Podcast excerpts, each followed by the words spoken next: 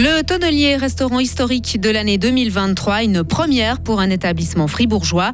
Les équipes mobiles de vaccination reprennent du service pour les rappels contre le Covid.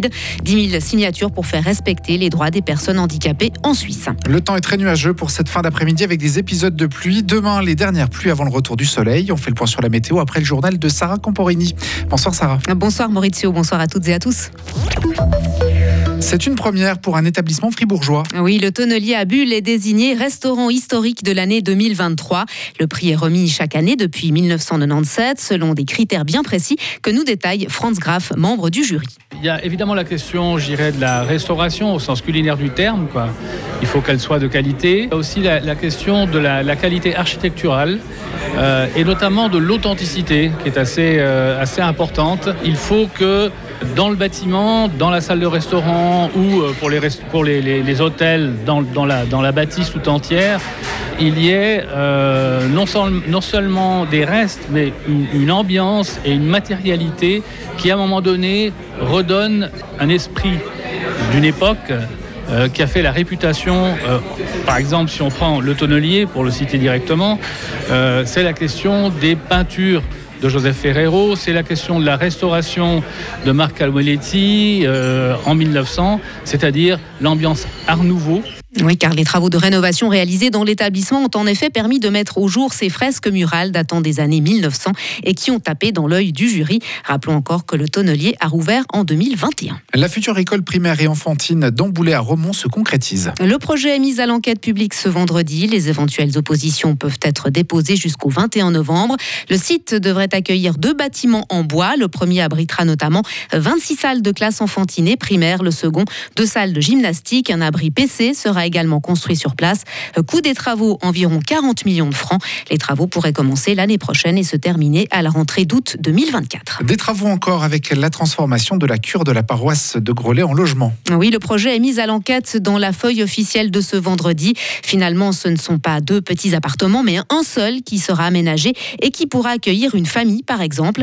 La paroisse veut le louer dès le mois de mars 2023 pour financer les travaux de rénovation de l'église de Grelais qui ont démarré au mois de mars dernier dernier. Des travaux qui ont coûté 2 millions de francs. L'église rénovée devrait être inaugurée en juin 2023. Des équipes mobiles vont parcourir le canton pour vacciner la population contre le Covid. Une mesure pour faciliter l'accès à la vaccination de rappel uniquement. Ces équipes seront en route dès le 11 novembre prochain, Lauriane Schott. Et elles se rendront aux quatre coins du canton en commençant par Estavayer-le-Lac et en terminant par Morat à la fin novembre.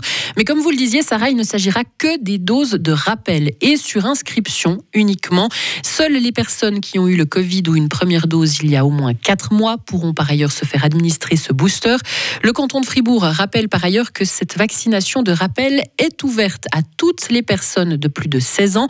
Elle est vivement recommandée aux plus de 65 ans et aux personnes vulnérables. Actuellement, 70% de la population du canton a reçu au moins une dose. Et si on s'arrête quelques instants sur les cas déclarés dans le canton, eh bien sur toute la semaine passée, ce sont 1037 cas positifs qui ont été enregistrés presque deux fois plus qu'il y a trois semaines. Merci beaucoup Lauriane. Et la vaccination de rappel est également possible depuis dix jours dans les deux centres cantonaux de vaccination à Fribourg et à Bulle sur inscription obligatoirement. La Convention de l'ONU sur les droits des personnes handicapées doit être immédiatement mise en œuvre. C'est ce que réclame une pétition munie de plus de 10 000 signatures remise aujourd'hui à la chancellerie fédérale. Selon Inclusion Handicap, des violations de ces droits sont fréquentes dans le domaine de l'habitat, au travail ou encore à l'école.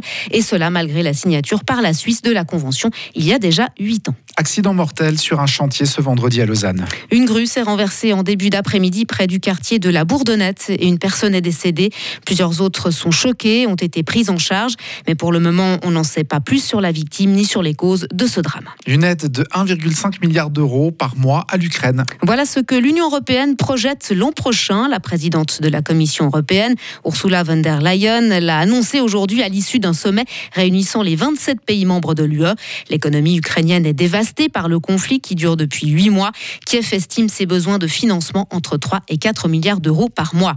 Et puis sur le terrain, l'Ukraine affirme avoir repris 88 localités aux forces russes dans la, région de Kherson, au sud du territoire ukrainien.